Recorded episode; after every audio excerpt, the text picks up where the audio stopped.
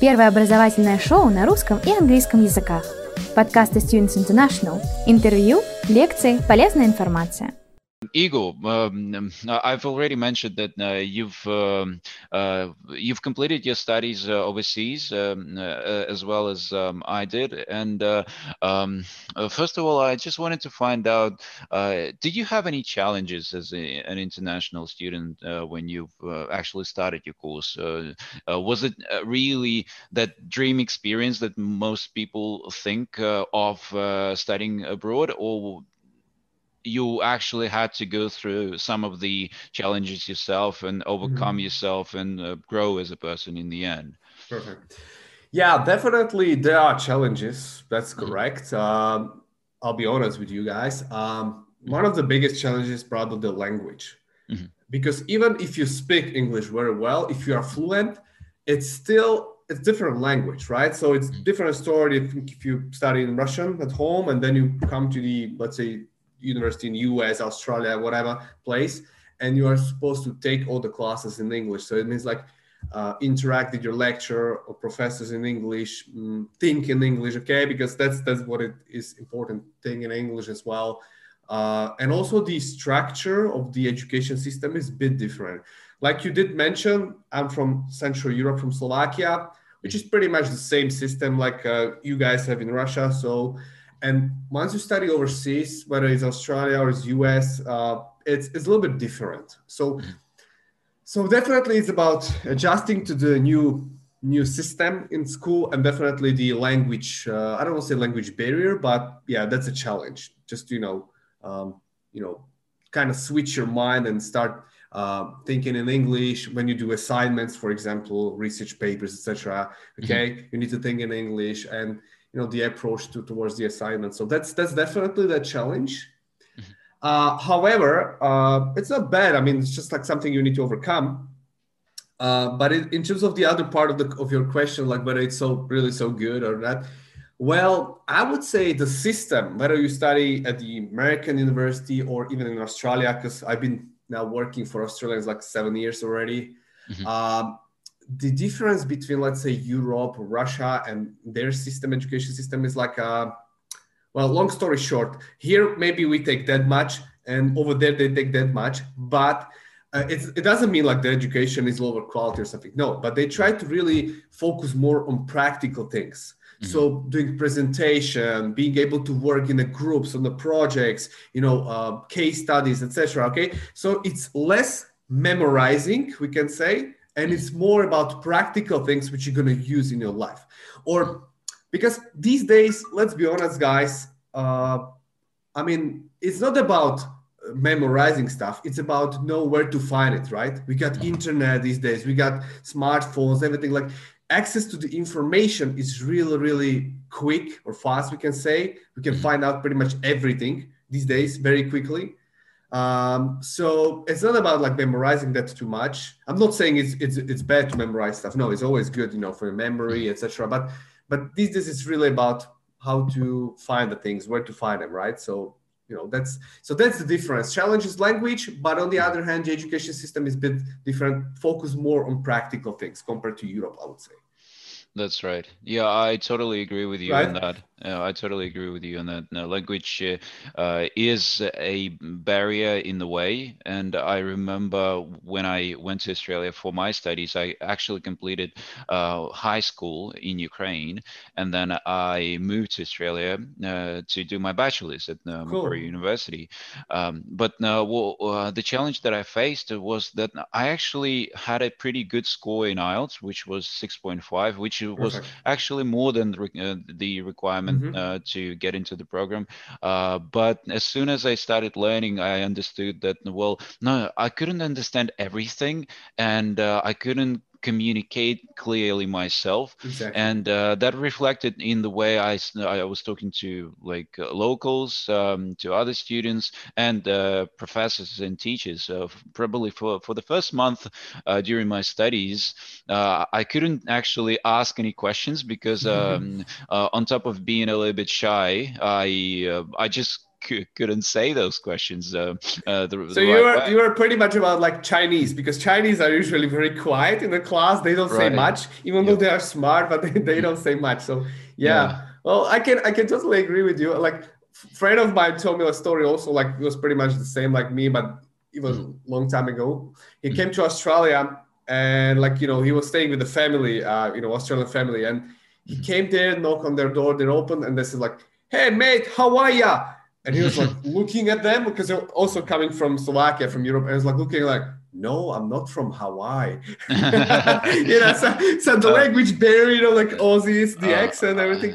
It's a challenge. It's a challenge. It's, it's you know? a challenge, and you gotta get used to it. Uh, I, I remember exactly. my, my first cul- cultural Australian experience when I, I went to a barbecue, and uh, well, I was just talking to like one of the like friends, and uh, I, I, told him a story. Of, I, am not actually sure what it was, but uh, in the end, he said, "Fair dinkum, mate."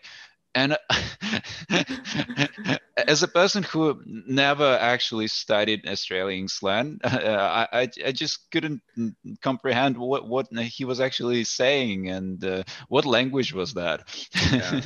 It can be very challenging. It can be very challenging yeah. sometimes. I need to adjust to these things that's that's, that's right. That's right. yeah but i mean on the on the other hand we should be open like uh mm-hmm. um honest with people like not they don't have to be you know scared of this it's just like new thing i'm sure there are different dialects when you travel across the russia right you guys have a huge country so i'm that's sure right. people maybe in moscow speak different than people in novosibirsk or maybe just you know a little bit like you know so mm-hmm. let's say if i would be studying russian and mm-hmm. going through the basically whole country I, I would say it would be the same right for me you know that's understand. that's totally right yeah. And uh, i would say that immersing yourself in uh, language would be a uh, trick that you could uh, play anytime.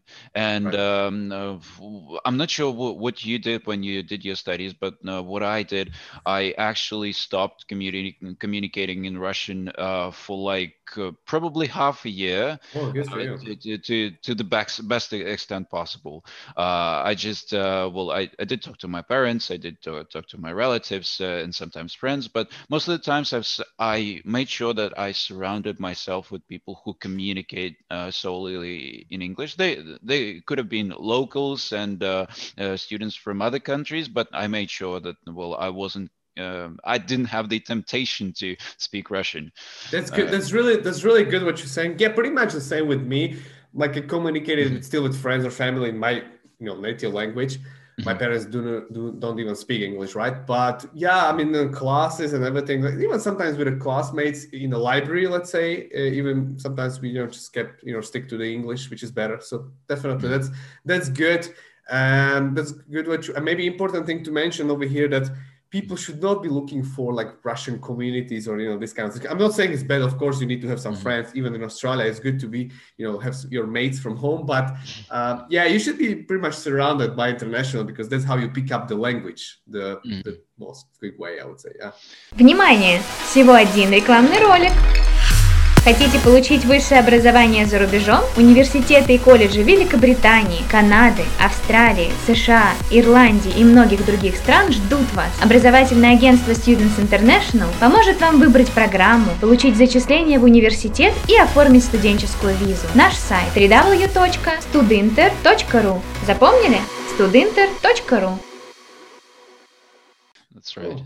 That's right. Cool. Yeah, and and I, I really enjoyed what you said about uh, the difference between the education systems. Uh, as uh, a lot of people, when they come to Australia, or any other country, to be honest, uh, from Russia or Ukraine or Slovakia, uh, they tend to think that uh, well, the the load, the study load that they have, is actually less than in um, our respective countries. Because when you go to the university, for example, in Ukraine or Russia, you would have like a list of subjects that you would have to complete right. uh, by the end of sem- semester. And when you go to Australia, it's only like four from three to five subjects. Exactly. And and you get surprised why is it not as many? Uh, but um, as you start uh, studying, you, you you kind of get why it is like that. Those subjects are very comprehensive um, um, in the first place. But on top of that, uh, as you've said, uh, they have that practical component uh, exactly. They are made for the real world uh, practice, not just uh, um, uh, well practicing theory and uh, I've, I've recently heard about the concept the way you could um, uh, uh the theory and practice uh, practice gap uh, like for example you could read about surfing like 10,000 books but unless you try once um, yeah, to stand right. on the board you will not be able to do that it's so, very difficult though. Yeah, that's correct. so you, you might as well just, uh, yeah, obviously you still need to have some uh, theoretical knowledge, uh, but you still have to try. You see, you're going to fall a couple of times and it's fine because that's the part of the learning process. Uh, but you, you still got to do both things. You, you can't just uh, merely, um, yeah, uh, dissolve yourself in books and then just hope that something is going to happen. And also also interesting subjects sometimes you have at the university abroad whether it's australia or some other english speaking countries. Like when i get to my uni i was like we had the subjects like critical thinking. I was like what the mm-hmm. heck is that? Like critical thinking right? Yeah. but mm-hmm. actually it's really really good because especially these days when you um we got everyone's got you know social media like facebook instagram whatever. I think you in russia it's like also like uh in what is the other thing? Contacti right? That's what maybe is working.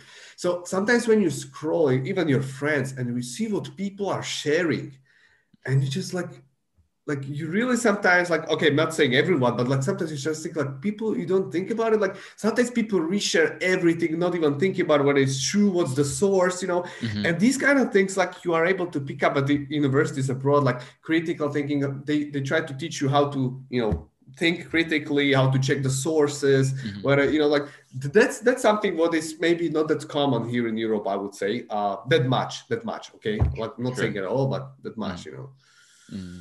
Uh, I agree with you. I mean, questioning everything is actually the road to progress because all of the inventions that were made by well hum, humankind uh, were made merely from the questioning uh, what was right or not right about something. Exactly. So, and that comes from uh, critical thinking, and yeah. that's a very good point although although to to be to be kind of like a fair enough like uh, to protect our region as well because that's where we come from right mm-hmm. i would say if we compare like let's say australia i've been working this, this business for a while so mm-hmm. let's say like elementary education i would say mm-hmm. i would say it's still better here in europe or russia mm. compared to australia us mm-hmm.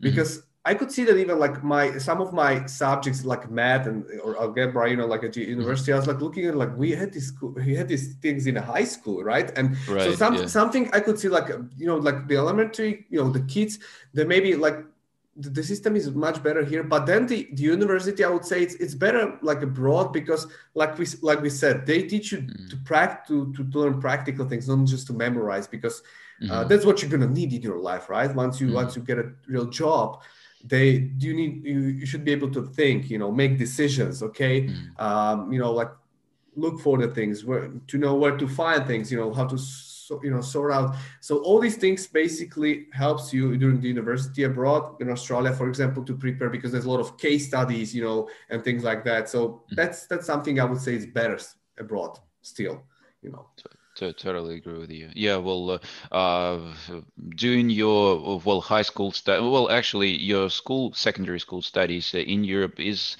uh, typically what I see uh, is more uh, beneficial for, for for for the well the students that we talk to. Uh, as as you're right, it, it, has a very good foundation of, of and the subjects that they actually study, they they don't provide as much freedom, but while at the same time they teach them those essential skills uh, for them to progress further when they move to the university overseas. Exactly. And this is why they excel so much because they um, they kind of get be- the best from the both both worlds. They get those essential skills that you kind of have to grind through. Uh, yeah. But um, but then uh, once they uh, get to Australia, for example, uh, they get enough freedom to express themselves, and this is uh, where the magic pretty much happens. Yeah, you're totally right. You're totally right. And also, like, uh, yeah, one of the things you mentioned, like, you came there and you were pretty much quiet, like, for the first. Mm. Six months, maybe, of your studies. Yep. So that's another thing. Like maybe it was yeah, language barrier. Let's be honest. Mm-hmm. But also maybe the, the education system you were used to, right? Like maybe you were not mm, mm-hmm. encourage you know class in high school let's say back home to express yourself that much you know share things because that's sometimes what happens i'm not saying everywhere but sometimes it happens here with our education system like you come for a class you listen to the professor teacher take some notes that's it you know and you take the exams right? You are not that much involved sometimes mm-hmm. um, you know like uh, but but the the the western thing uh, you know education system or whatever even like australians is like about involving students in things. Like sometimes sometimes you have feeling the lecturer or professor is on the same level with the students. He doesn't he doesn't play a big hero in a class like i'm someone and you just you know kids. No no sometimes they really involve people. They want to hear their opinion. They pretty much they don't show them like i'm the i'm the professor i'm the leading the class and you're just student okay? No no that's what is really di- different i would say in abroad and that's what i like you know about it you know yeah, the, I totally agree with that. totally agree with that. That's amazing. Um, but um, well, uh, since we started talking about what we actually kind of enjoyed about uh, studying uh, overseas and in Australia per se, uh, did you was there something that you actually didn't enjoy? Well, definitely, it's about like uh, pricing or tuition fees and this mm. kind of, and not just tuition fees, but the mm. cost of the life abroad. You know, let's be mm. honest uh, yes, universities are great, education is good, but simply you need to have this money. So mm-hmm. unless you have solid foundation, like you know, from home, from parents, or you mm-hmm. just need to work hard. Mm-hmm. It's like like my professor at the university used to say, there is no such a thing like a free lunch in the world. So so yeah, I mean everything is great, but you need to definitely sacrifice. You need to sacrifice your time, effort. Mm-hmm. You know, like uh, you need to put something into it, and that's what maybe students. Um, might perceive a different way in Europe or Russia because we get free education and it's good education. I mean, we do pay at some private schools here. I'm sure you, you guys in Russia as well. But come on, compare it to this to the tuition fees in Australia, like it's a it's a peanuts, right? So yep. so that's definitely something. Uh, I don't want to say I didn't like, but yeah, I mean sometimes sometimes I don't like it because like even now I'm traveling back and forth between Australia and Europe and Mm-hmm. Let's be honest, the prices of accommodation, food, and basically everything what you need to survive, let's say in Sydney, is mm-hmm. going crazy up. You know, so mm-hmm. that's sometimes what I don't like um, about these things. Or let's say, okay, I'm already like a little bit more mature, so I got a daughter, so. Uh, mm-hmm. some of my mates are good friends living in Australia. Mm-hmm. I know like how much how much they how much they pay for let's say kindergarten for their kids. Like it's about mm-hmm. 100 bucks, 100 dollars per day. Mm-hmm. doesn't even include the food which mm-hmm. if you compare here in Europe, you get it for free or just like you know small money. So some of the things are still better here. I would say it's not that much about money. Mm-hmm. Uh, so this is this is something what maybe I don't like. Mm, mm-hmm. But overall, like uh, once you get a good job, once you once you're not lazy, once you try, you can you can pretty much settle down, get a good job, get a mm-hmm. you know um, get a good life. You know, that's that's that's that's be let's be honest, yeah. Yeah, that's true. So well, maybe pricing, pricing. Pricing, yeah. yeah. Well, but, but pricing is definitely a challenge, especially if you're coming from a different country where right. everything is completely different. And uh, you mentioned it uh, correctly uh, that well, uh, the cost of actually putting your children into kind- kindergarten uh, in Australia is pretty high. Is. I agree with that. Uh, it's uh, totally a challenge.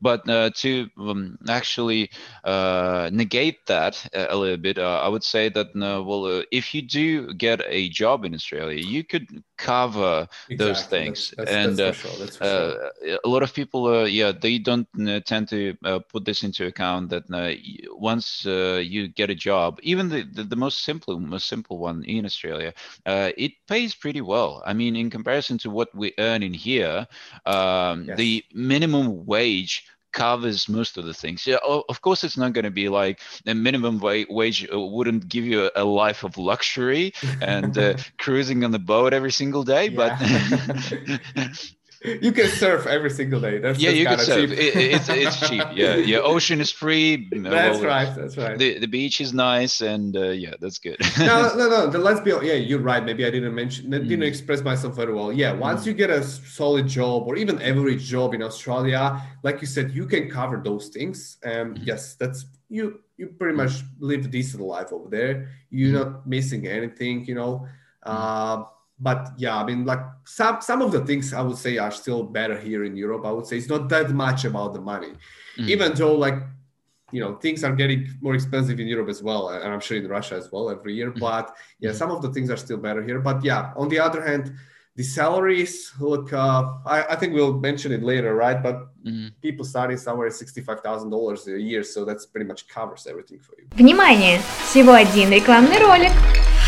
Хотите получить высшее образование за рубежом? Университеты и колледжи Великобритании, Канады, Австралии, США, Ирландии и многих других стран ждут вас. Образовательное агентство Students International поможет вам выбрать программу, получить зачисление в университет и оформить студенческую визу. Наш сайт www.studinter.ru Запомнили?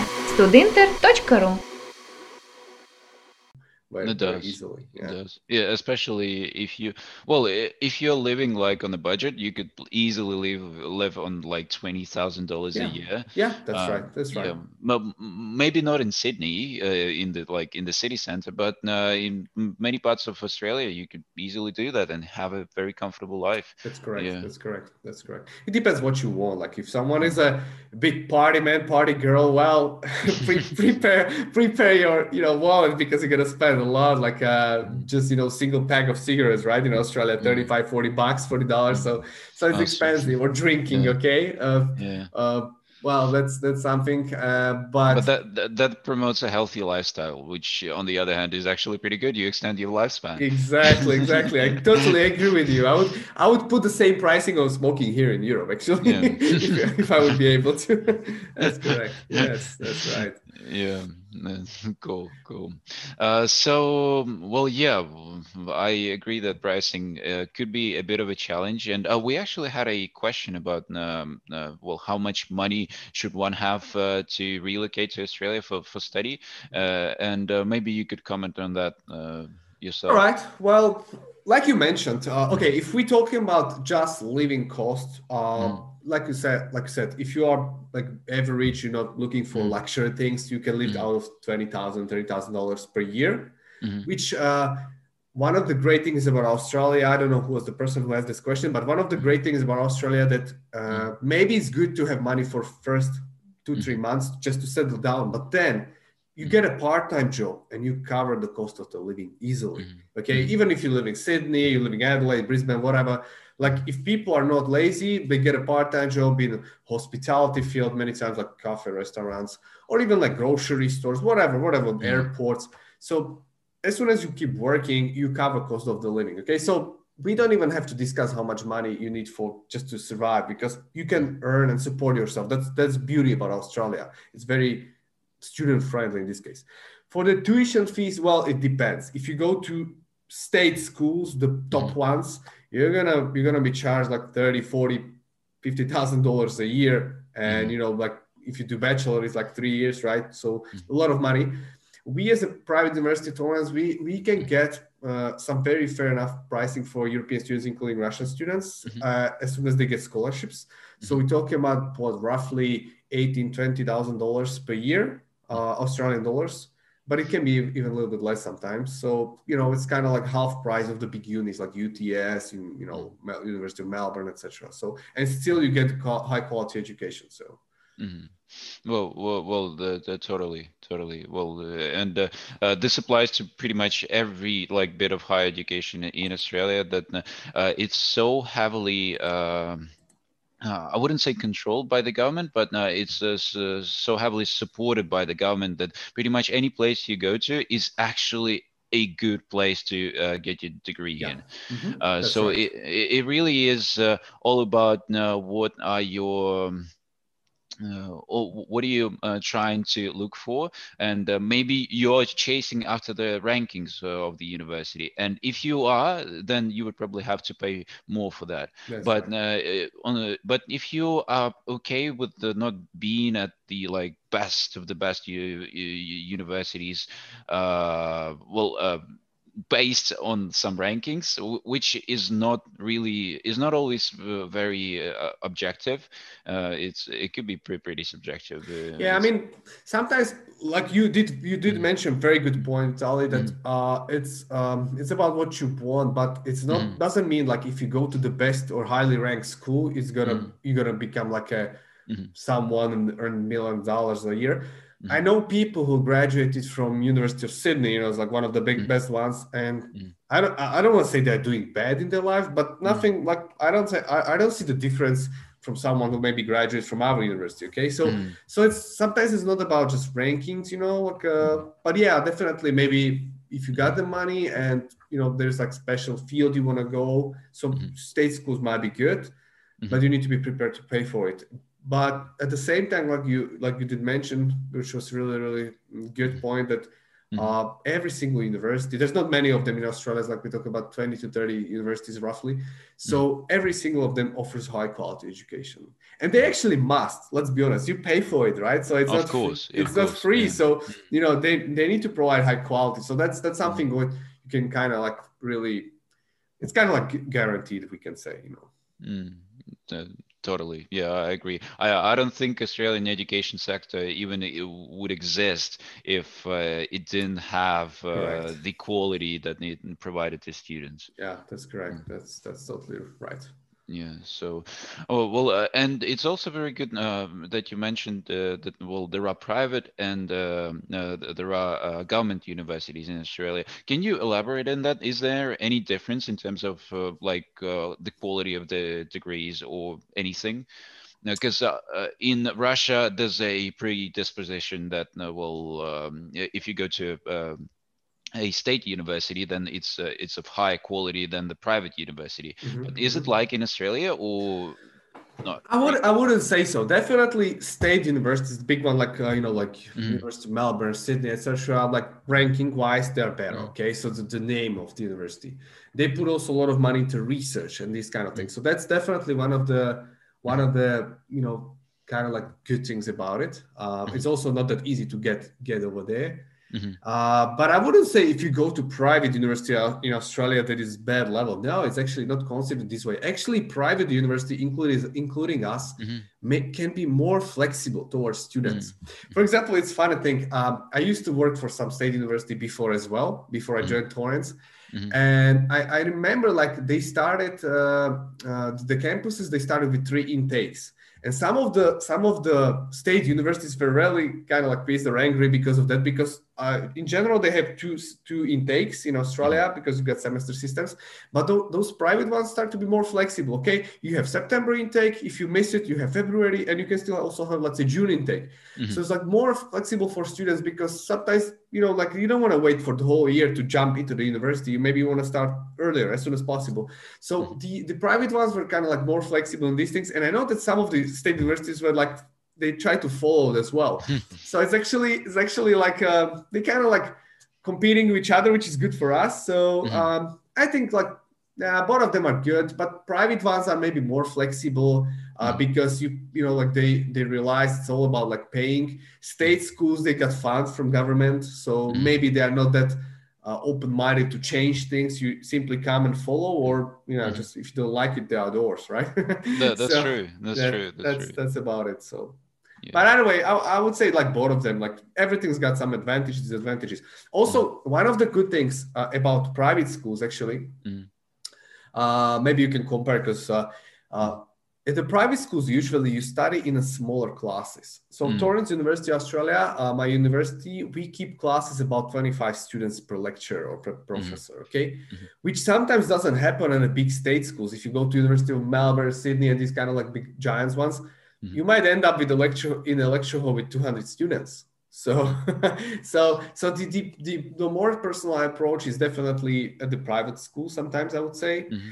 but like i said yes if you're looking for top professors with some you know phd you know profiles everything i guess it's going to be the the state schools you know so that, that's right. So that's that's that's about it. I would say. To be fair enough. makes sense. Makes sense. So I, I would. Uh, I also had a.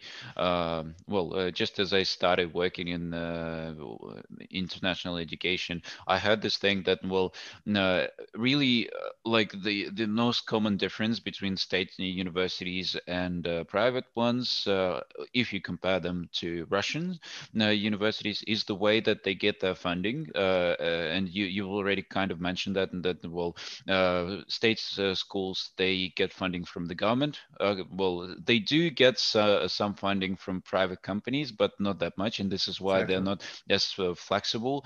but as um, uh, well, uh, private institutions they tend to well, specifically in Australia, we're not talking other, in other countries because it's different in uh, every single country. Right. Um, yeah. Uh, well, private uh, universities they would uh, typically get uh, funding from companies, which are actually employers uh, of the students who are graduating from from those degrees, which means that they're invested in the institutions that provide them good quality, um, well, people and professionals who will end up going and working for them or, or creating something on their own.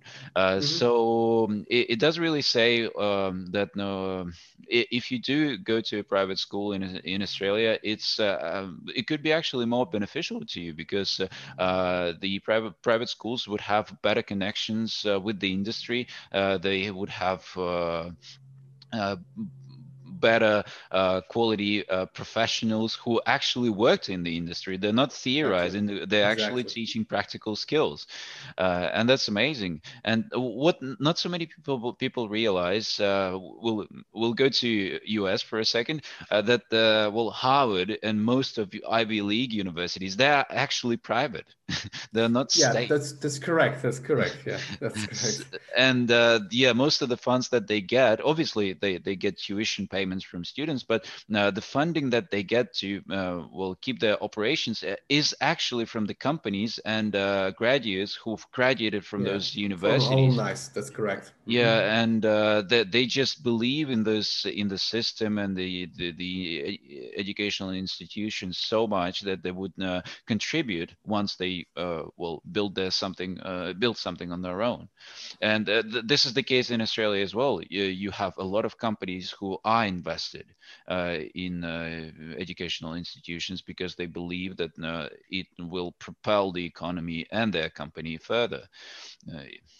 That's that's that's a really good point what you mentioned, and, and still, uh, if we compare Europe continent maybe and Australia or US over here, um, this is not what hap- what is happening in Europe. Like mm. I, I I'm never okay, maybe fair enough, but I didn't hear that many cases like someone would graduate in Europe from university and then like run successful business and donate some money to university you know right? It's not that common you know like uh, at least I, I didn't hear such a cases too much but abroad it's happening yeah because you know once they believe in this whole thing like you mentioned like you know to support and build community good quality you know so mm-hmm. that's, that's that's fair enough yeah that's that's awesome.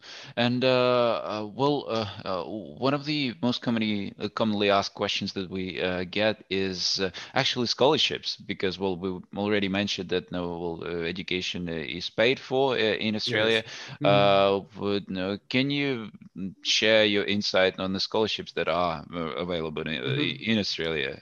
So actually, uh, Euro, uh, Russian students and European students as well, well, the whole continent, like I take care mm-hmm. of, are the, the, most lucky ones, including with the LATAM students, Latin America, mm-hmm. because mm-hmm. they always get the best scholarships in Australia from, I would say, mm-hmm. from all universities.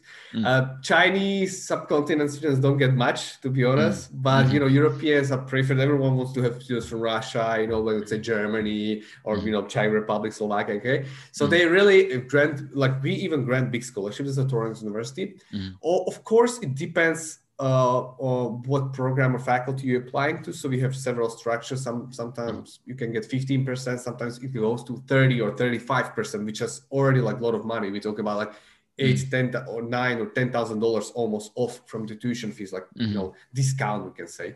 Mm-hmm. So um, yeah, there are a bunch of scholarships. So it depends on the faculty program and also depends on the you know profile of the students. Mm-hmm. For some for some programs, it's actually for Europeans, including Russian students, it's not that challenging to get scholarship. You just need to meet entry requirements. It mm-hmm. means you are accepted by university. Okay, you still mm-hmm. need to be accepted, of course. That's kind of like, and but you get a scholarship. For some of the some of the faculties or programs, you you have to go through some interviews as well, or you know, like you need to let's say provide some portfolio. So again, it depends. But in in in general, I would I would say it's not it's not any rocket science for Europeans to get scholarship. Once you really want, you know, you apply, you, you can get it. So, mm-hmm. and like I said, sometimes it's like eight ten thousand dollars off from the tuition fees, which makes the whole degree cheaper. And good thing about it, at least not sure about the other universities, but at Torrens University Australia I work for, we grant the scholarship for the whole duration of your studies. Mm. So if students come for a bachelor degree, bachelor degree is three years in Australia. I know in Russia it's four years, right? If yes, that's right. Yeah, yeah. So in Australia it's a little bit shorter. You, if you get if you qualify for scholarship, if you're granted scholarship, it, it basically applies to whole duration. So all three years, every single year you get scholarship, which is mm-hmm. good, you know if you get ma- if you go and enroll into a master degree you get it for two years because master is two years in australia. So that's that's good about us that we you know once you once you qualify for it you get it for the whole duration of your study. So helps you a lot. I mean at the end of the day sometimes uh, during those three years can be like 20 20 or even $30000 mm-hmm. you know less or cheaper you know. So that's that's something yeah which which is good yeah, that, that, that's amazing. But uh, well, you mentioned that uh, most of the scholarships are uh, pretty much uh, well a discount to to to, uh, to the course. So that mean is it actually possible to get a full scholarship, for example, in some cases?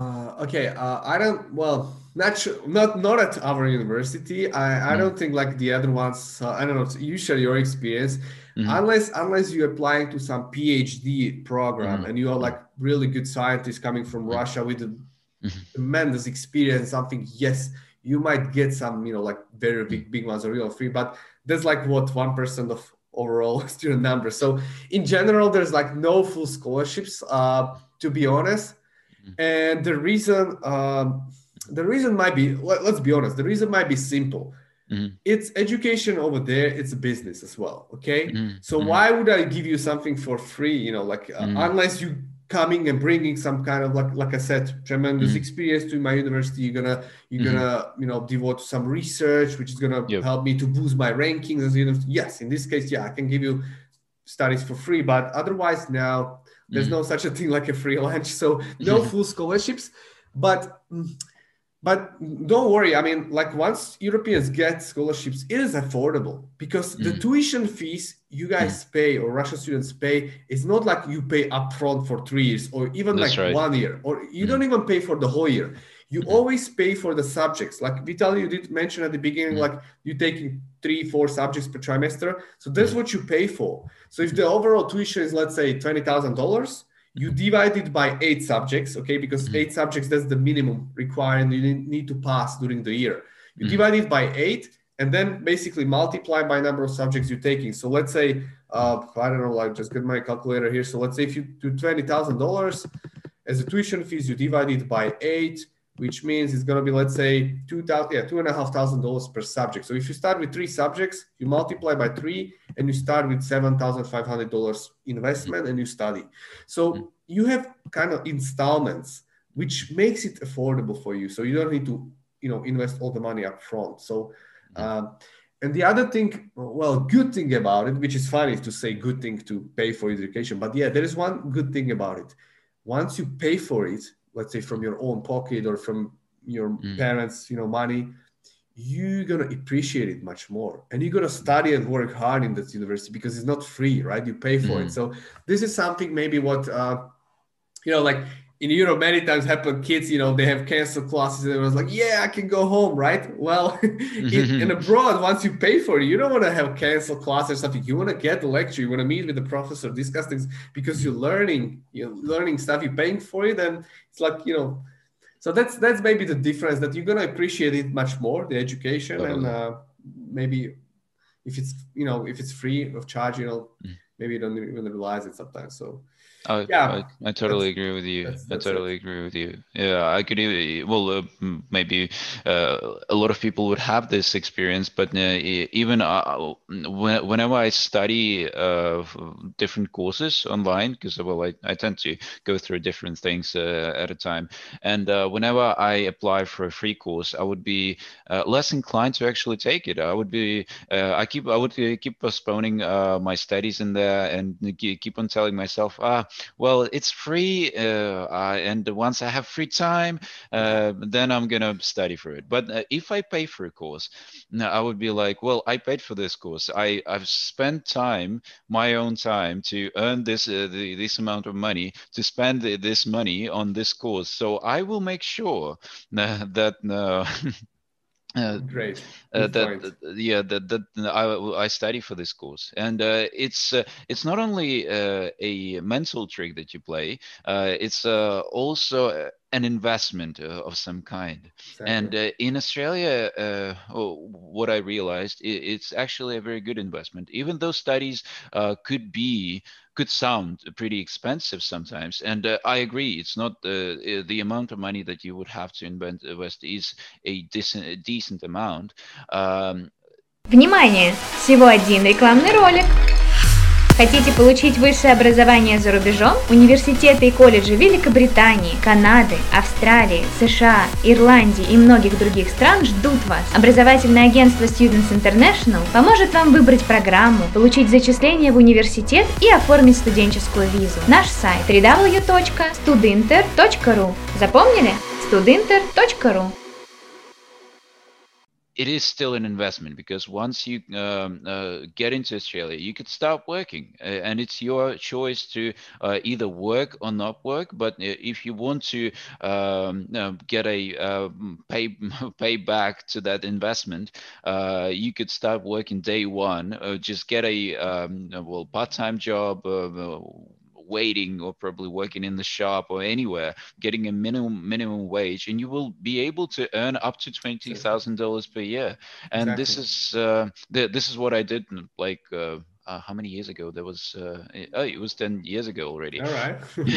so yeah, I started working. Uh, I even though I didn't speak English, that well, I still I was still able to work uh, well in the store, in the yeah. coffee shop, and it's quite easy. You you learn the language along the way actually, and at the same time you um, pay your bills. Exactly. And it's uh, kind of like a lesson for your life because once we absolutely. grow up, right, you have families, etc. You're gonna be basically mm-hmm. earning money to pay bills, to take care of your household, let's say. So, so it's kind of like good training, we can say. Mm-hmm. Uh, you know, just you know, but still just taking care of yourself, just trying to survive. So it's, mm-hmm. it's not that you know uh, scary, I would say. But yeah, good good point. That's right. Well, I'm I'm actually very grateful to my parents because they they've covered the tuition expenses and uh, living expenses in Australia. Uh, but uh, I really did my best to uh, actually get in that investment back and as fast as possible. And once I started working during my studies, and uh, once I actually completed my studies, I started working a, a, a, in a full-time job. I was able to uh, well uh, well get that investment back within like a year and a half. Exactly. This which... is really really important what you're saying because sometimes European students ask me also like, okay, mm-hmm. um, since I can work in Australia.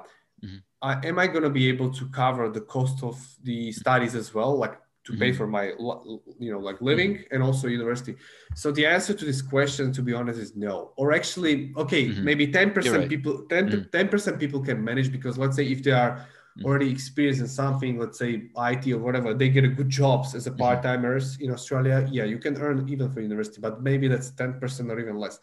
The the rest now it's not gonna be you're not gonna be able to do it because uh, you know it's first of all it's expensive. Second thing is university, so mm-hmm. you need to be involved in classes, projects, everything. So it's not like you're gonna be able to work every day to you know like ten hours or something. You need to really devote your time to studies. You know, mm-hmm. so but good point. What you mentioned is that once you graduate, it will mm-hmm. pay off to you very quickly. You can mm-hmm. so you can pay it back to your parents, family, someone, or if you take a loan or something, because the Australian salaries you're gonna earn, like I said, you're gonna be starting salary sixty-five thousand dollars. You know, mm. if you have experience, you speak English, you speak Russian language, it's good. So you can be used for many companies because you know that's that's perfect. Mm-hmm. Uh, well, you can start seventy, eighty thousand dollars, and that's basically you, you get just those two, three years, uh, you know, post-study work visa, and all the investment is gonna be back to you like like this. I would say so. That's right. That's that's, that's correct. Right. Yeah, let's let's actually talk about post-study work visa because uh, that's important. it is. It is. Tell me about it. yes, yeah. that's right.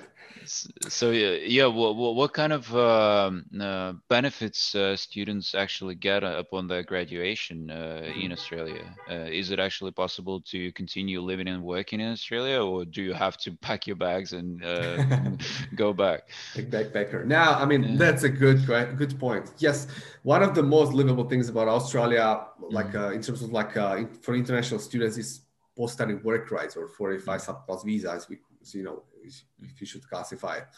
Uh, yes, so every single international student, including Russian students, once you graduate from University Australia, okay, uh, but must be university, so bachelor, master, or PhD studies, okay, not English school, not like vocational studies, but university degree. As soon as you graduate, you basically become eligible for post-study work rights. So you apply, and pretty much everyone get it. So you can get post-study work rights two or up to three years. It depends where you study.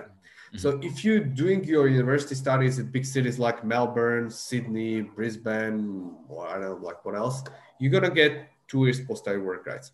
If you study in so-called regional cities, which are a little bit smaller ones, so it can be Perth, Gold Coast, or it can be Adelaide, okay, mm-hmm. uh, you can get one more year on the top, okay, mm-hmm. because it's the people might be asking why. Well the idea idea behind this is very simple. Government wants to people to spread across the country. They don't want everyone just to end up in sydney or melbourne because then the mm-hmm. city cities are crowded right?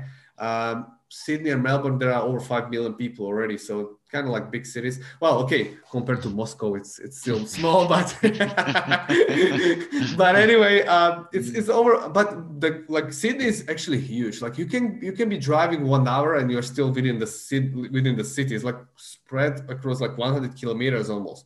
So it's like they they're growing very fast, but they want to develop other regions. So they said like if you're gonna go to Adelaide or Perth and you you you know you invest in your studies over there you work over there these two years, you're gonna get one more year on top. So, mm-hmm. but anyway, doesn't matter. Depends what you want. Two or three years, you always get it. And actually, that's the time when you're not only on gonna earn all the money pretty much always back what you invested or what your parents maybe invested into your mm-hmm. education. You're gonna earn it back. So you you know you got it. The investment is you know paid within two years.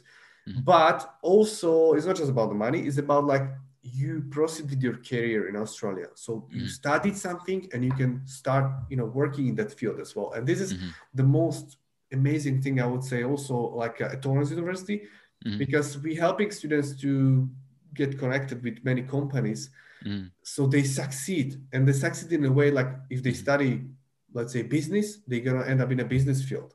If they study design, software engineering, they're mm. gonna end up jobs in this field and mm-hmm. this is this is the most important thing i would say because then they do what they like mm-hmm. or as, as we say like do what you love okay and that's the be- that, that's the best thing not not even the money sometimes mm-hmm. people think about money money yeah well you can be earning millions of dollars but if you're doing something you hate yeah. come on it's just matter it's of the time it. yeah it's just matter of the time you're gonna leave it because mm-hmm. all right Mm-hmm. as they say you can't buy happiness with the money so, so it's mm-hmm. about like getting a job and do what you like proceed with design, whatever, like sports management and these kind of like fields.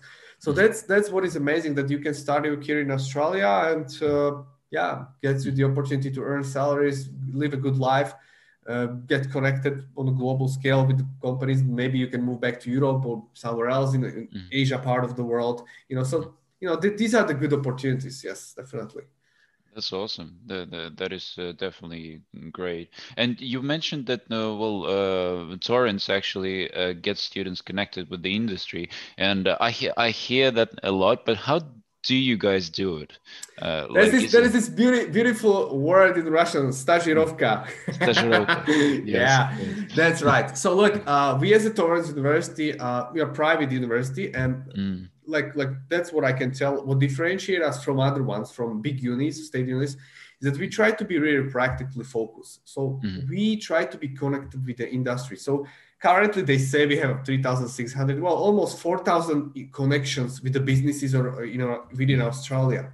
Mm-hmm. So it means we placing students uh, or the part of the bachelor for example degree is also industry placement or job placement or stajirovka we can say okay so mm-hmm. students actually they study something and at the end of their studies well it depends what you do sometimes it's also in the first year but usually at the end of your studies in your last year last mm-hmm. trimester we're going to place you or connect you with a real company and you're going to mm-hmm. practice what you've been studying Mm-hmm. And this is amazing because then you graduate from university having a di- diploma, mm-hmm. degree, and also having at least some experience. Okay, so that's that's a good thing about it. And well, many times if people work hard or try to prove themselves during this internship period, they mm-hmm. might be offered jobs, you know, from these companies wow. right away. That's mm-hmm. that's cool about it. So that's how we do it. that's amazing. Well, uh, I could definitely say that no, not so many universities actually do the same things you, you guys do. And uh, judging from my own experience uh, at Macquarie, which is a good university, it is. It is very, uh, very good. It's it's a state university, but uh, I kind of lacked uh, that um, uh, that practical component, uh, like an actual uh, internship. And mm. from what I hear, they actually have this component embedded these days. But oh, cool. back back when I was um... Внимание! Всего один рекламный ролик. Хотите получить высшее образование за рубежом? Университеты и колледжи Великобритании, Канады, Австралии, США, Ирландии и многих других стран ждут вас. Образовательное агентство Students International поможет вам выбрать программу, получить зачисление в университет и оформить студенческую визу. Наш сайт www.studinter.ru Запомнили?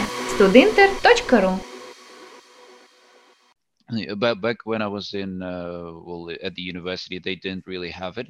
Uh, and what you're talking about is uh, amazing because uh, uh, this is what uh, the, the, this is what uh, what's education is all about. You, you study not to be just good at studying. You, you study because you, you want to be good at your job, and to be good at your job, you need connections within the industry, and you need exactly. those practical skills.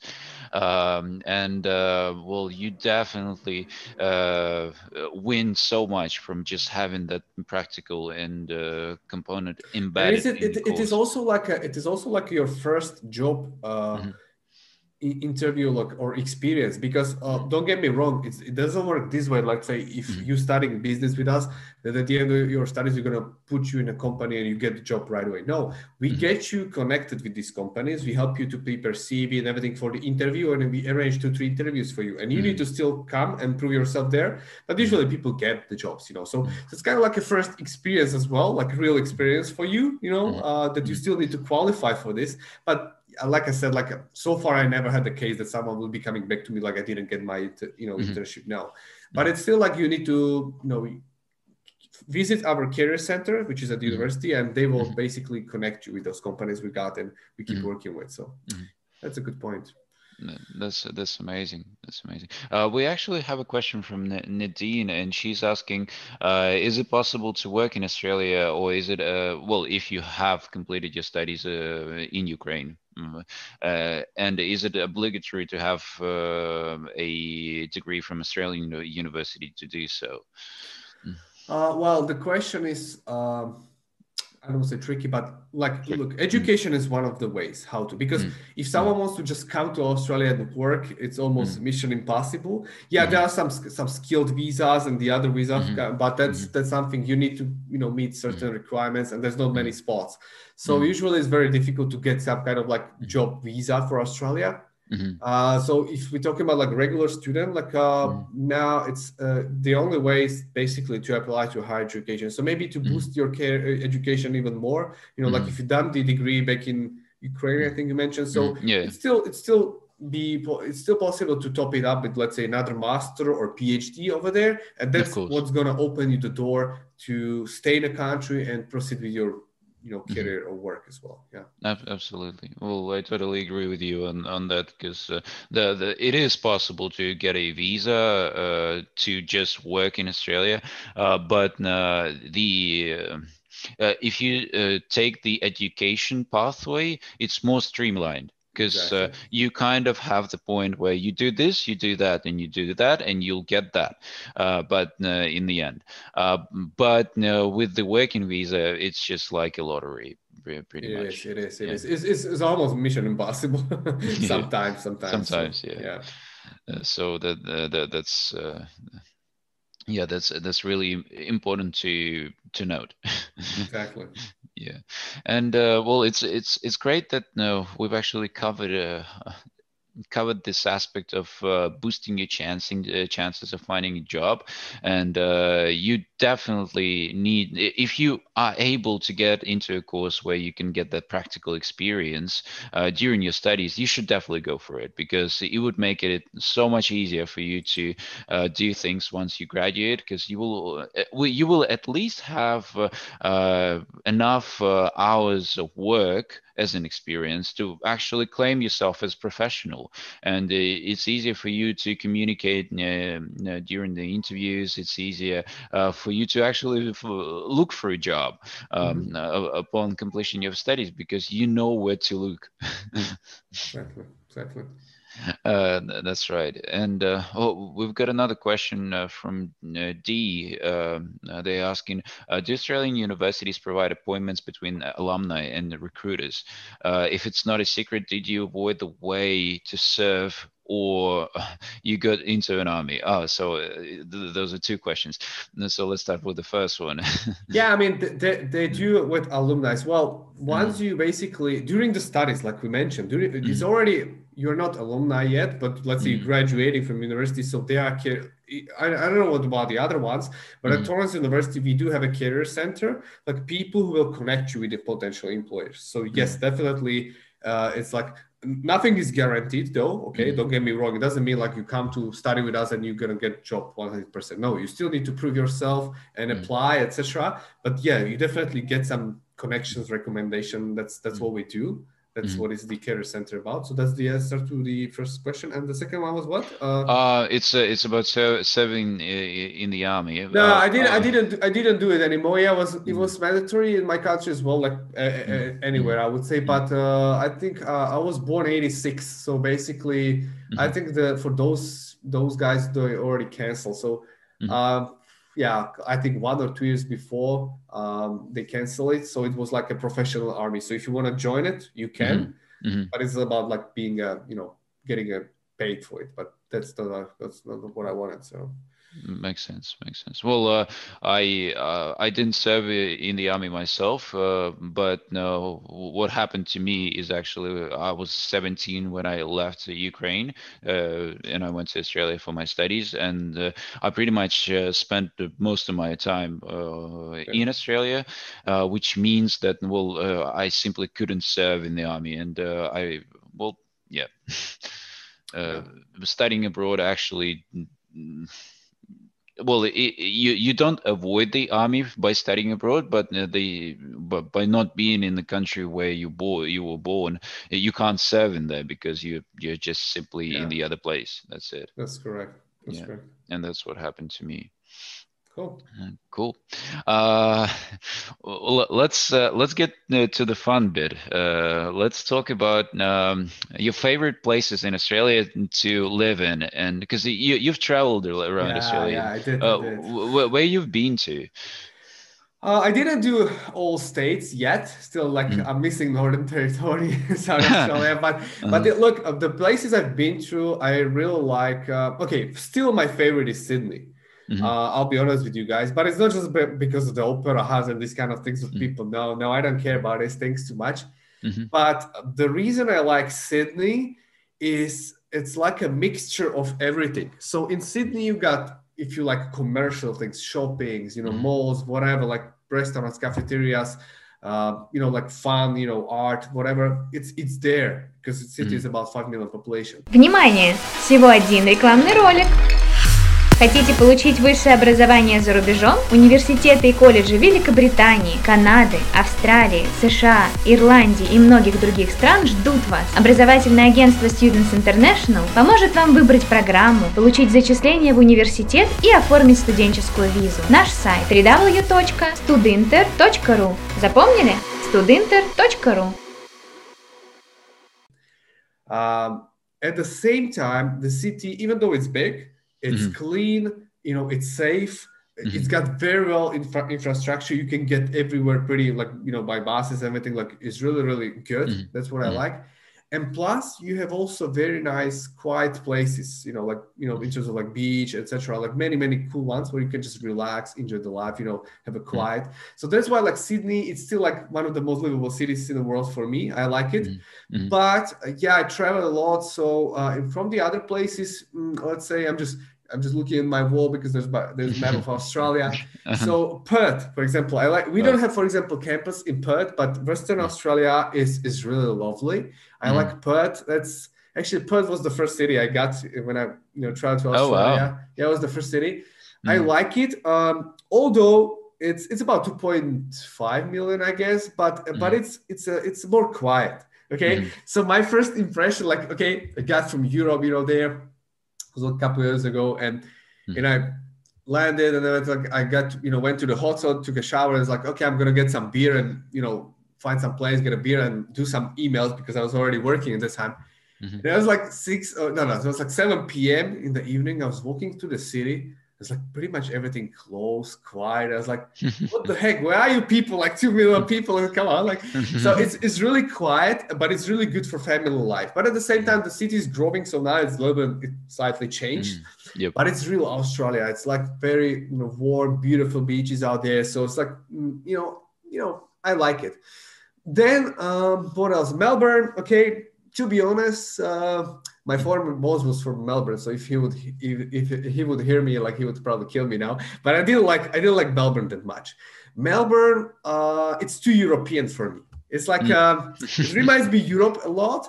Mm. Uh, and also, you don't want Europe in Australia. No, no, that's right. I mean, don't get me wrong. The city is it's it's safe, it's clean, mm. it's really sports city. Like you can have like you know like you can do a lot of things out there. It's beautiful. You get a, mm. one of the best coffee out there as well. You know, mm. restaurants I had my first kangaroo steak in actually in Melbourne, so that was mm. that was something. Uh, in gastronomy and like hospitality is, is lovely. It's it's also mm. about five million people, mm-hmm. but in terms of like if you want if you're looking for Australia, beautiful beaches now St Kilda, which is the most favorite beach in mm. Melbourne. Like come on, like compared to beaches in in in, in Perth or, or Sydney, now. I mean, there are beautiful places as well around Melbourne, mm. but you need to travel like two hours outside of the city. It's it's it's not within the city. Like in Sydney, you you know you can.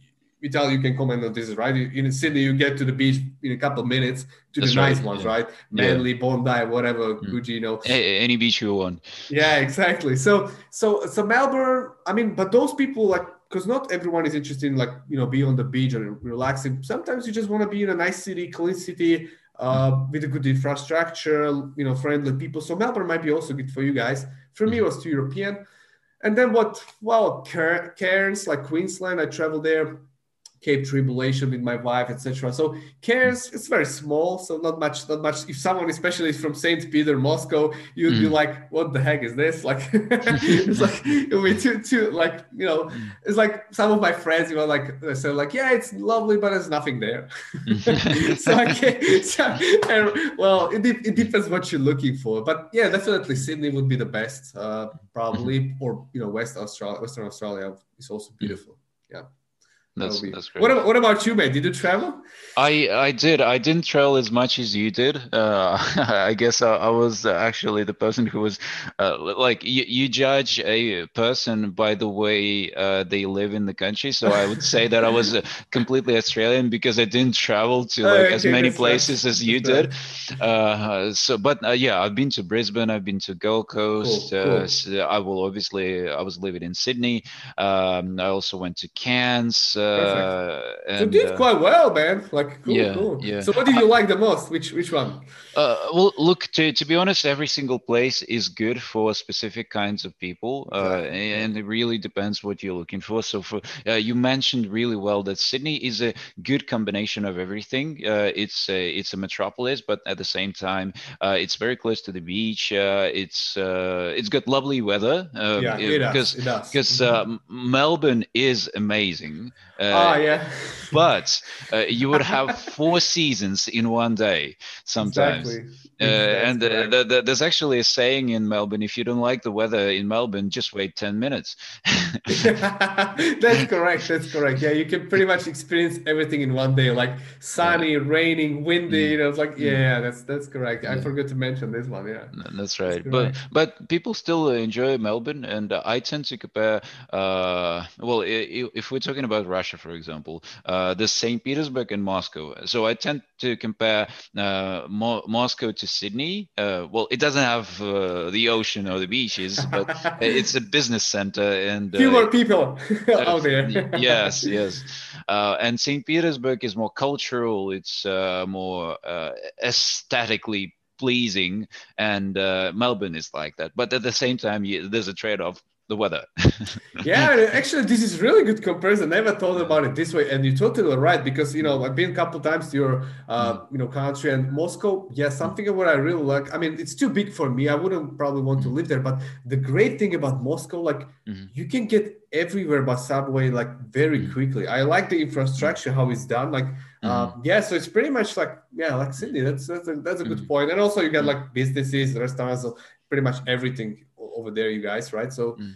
Yeah, yeah, that's that's good, good comparison. Just a little bit more chilly in, in the winter I would, time. I would say, I would say that. I would say that. I'm, I'm yet to make a comparison in Ukraine. Uh, the, the, the, well, the same comparison in Ukraine because there's Kiev, which yeah. is kind of like uh, it's got good weather, it's got good food. So I, I think it's a combination of Melbourne and Sydney. That's right. that's right. And then if we if if uh, if we want to let's say find in in Ukraine something like Western mm. Australia, there will be probably Odessa, which is which is really lovely and beautiful, lovely weather in summer, that's, right? that, that's right. That's right. Yeah. yeah that's, that, that, that's yeah. that's right. So yeah, every every place is beautiful. Uh, but right now, I'm actually attracted uh, uh, by Adelaide and uh, Hobart in Tasmania. Mm. I've I've never been there myself, but um, well, well, I love South Australian wines, which is ah, yeah, yeah. well, I, I could I could trade a, a, lot of things for a good Shiraz. That's good, good. So I didn't know that you're a wine person. Perfect. well, uh, I'm not that much of a wine wine person myself, but I do have like specific things that I love. So mm. yeah, Australian Shiraz is yeah is, is very good. So yeah. yeah, Adelaide is an amazing place. It's uh, it's, it's even smaller than Perth, but mm. at the same time, it's uh, very um, in a way it's very close. It's very compact, uh, and uh, from what I've heard, and it feels like uh, a place w- would uh, that you would probably call home. Yeah, uh, it's it's very again it's for families. I would say really mm-hmm. well, much cheaper lifestyle compared to mm-hmm. Sydney or Melbourne. Mm-hmm. And what else? Well, it's uh, yeah, it's not that big and mm-hmm. Mm, and it's regional, which is kind of cherry on the top. If someone is looking for totally. three years post study work rights, mm-hmm. so um, but i mean just maybe to let people know it's it's not mm. about like you you go to regional place like adelaide mm. perth and you get automatically three years work rights no yeah. it, it works the way you need to proceed with your studies there mm-hmm. then you qualify for two years post-study work right so you get 2 mm-hmm. years post-study work rights and you need to work in that you know mm-hmm. kind of city or the area as well and then you get one more on the top Okay, so mm-hmm. this is something what needs to be clarified because some people think like, oh, okay, I'm gonna study in Adelaide, I'm gonna get three years, you know, work permit, I can move anywhere. Now it's mm-hmm. like you need to really stick to that place. Mm-hmm. But like you did mention, it's really like place maybe you can call home. Uh, yeah, it's it's not that not that busy. It's not that busy. It's, it's not that busy. It's not that busy. So I would say that if you do enjoy a quiet lifestyle, but at the same time, it, just because it's quiet doesn't mean it's not full of everything.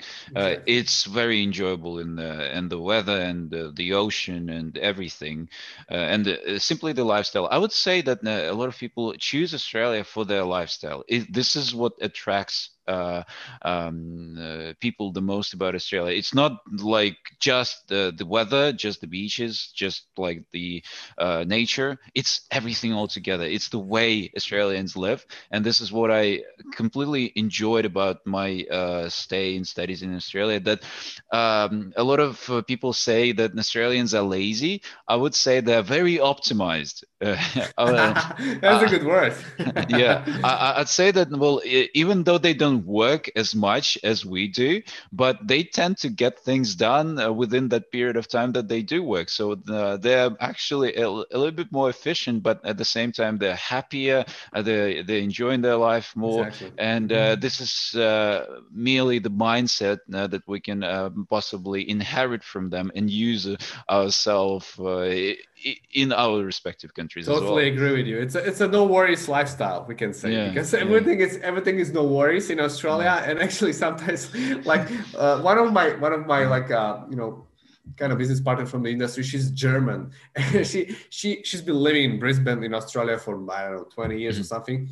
But she's still like she's German and she sometimes tells me like she goes crazy sometimes from Australians because sometimes she needs to really get things done and they're like no worries no worries and she's like no i do worry so this is basically like the answer what you're saying like yes they they don't stress that much like we do in europe sometimes mm-hmm. or even like people in us maybe they mm-hmm. like western stuff like they, they, they work hard and stress like aussies like you you, you mentioned good mm-hmm. point like they try to be more efficient, get the things done in a mm-hmm. smarter mm. way, or well, yeah. not smarter, in a smart way. But at, mm. at, the same time, like don't be stressed and enjoy the life. It's about like you mm. know, be family, friends, you know, enjoy mm-hmm. the beach, you know, barbecue, etc. So that's mm-hmm. that's a, that's about it. Yeah, correct. That's that's totally right. I'm actually a big fan of uh, uh, 2080 rule. I'm not sure if you've heard about it. Uh, that you get 80% of results uh, from 20% of effort that you make. Oh yeah, uh, kind of. Yeah, I heard it different way, but I know what you mean. Yeah, yeah. Yeah, yeah that's, so that's correct. It kind of resembles Australian um, life in a nutshell. yeah, that's that's right. That's right. Yeah, yeah. that's good.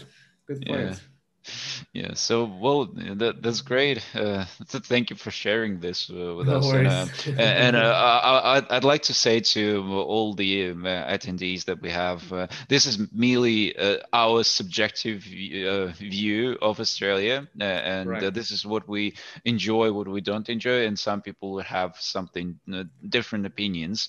But yeah well um, it's something that you could start from and then just um, uh, make it your make it your own. Uh, start researching uh, get into uh, get on the internet try to watch the videos because there are so many uh, videos about different cities and uh, you could actually see how people live in those cities and probably find the best place for you to stay in. And obviously there are popular spots like sydney and melbourne but there's there are also trade-offs of living in there because well it's probably the cost of studying the cost of living and uh, if you like a quiet lifestyle, while uh, why not go to Perth or Adelaide, for example? It, yeah, it's it's all beautiful in there anyway. Um, anywho, um, I think uh, we, we will slowly uh, start wrap, wrapping things up. Uh, we've cool. actually got a question from Julia, and uh, I'll probably I'm gonna answer that. Mm. She's asking about uh, whether it's possible to uh, study for free at a medical university in Australia, oh. specifically at a dental school. thank you for the question, Julia. I would say that well we've already covered this because well all of um, tuition costs are are paid uh, for in Australia. So uh, studying in Australia is not free. Uh, and uh, we've also covered that it's possible to get scholarships, but they don't cover they don't typically cover the uh, the full cost of studies. And uh, if we're talking about medicine, medicine is the um, most expensive field of studies, pretty much in a- any English-speaking countries. so if you're going to study medicine in in Australia, you got to make sure that you have good for financial uh, yeah. support to, to do that. Unfortunately, uh, it's also really difficult. Um, Julia, maybe mm. just to comment on this. Mm. It's also really difficult to get into those programs. Like one of my mate, one of my good friends works for the UWA, like uh, University mm of Western Australia, mm and they offer these dentistry programs to mm-hmm. international students. But there's like mm. four or five spots uh, available only in a class for international. The rest is domestic. Wow. And the degree itself is like four years, I guess, and it's like seventy thousand dollars per year. So it's like you need to invest a fortune into this. Mm-hmm. So that's why, mm-hmm. unless you have solid financial background, it's really, mm-hmm. really it's it's a big challenge. I would say, unfortunately. It is. It is. It is. Uh, all right, Ego. Um, I think that's uh, that's about it, and uh, I'm actually I was very happy to talk to you. It was uh, appreciate it, pleasure, pleasure. yeah, it's always to be. Pleasure. It's all, I, was going to say it's always to be a pleasure back in, in Russia, but actually not at the moment because we got this crazy pandemic. But hopefully mm. we're gonna be out of this soon. Mm-hmm. Um, in the whole world, so we can again mm-hmm. get to enjoy travel, be you know shake hands, you know meet in face to face that would be the best you know so let's hope for the best over here uh, absolutely absolutely thanks uh, well uh, it's uh, lovely for you to join us thank you for sharing your experience uh, i really hope that it was useful to everyone who was listening uh, to us Первое образовательное шоу на русском и английском языках. Подкасты Students International. Интервью, лекции, полезная информация.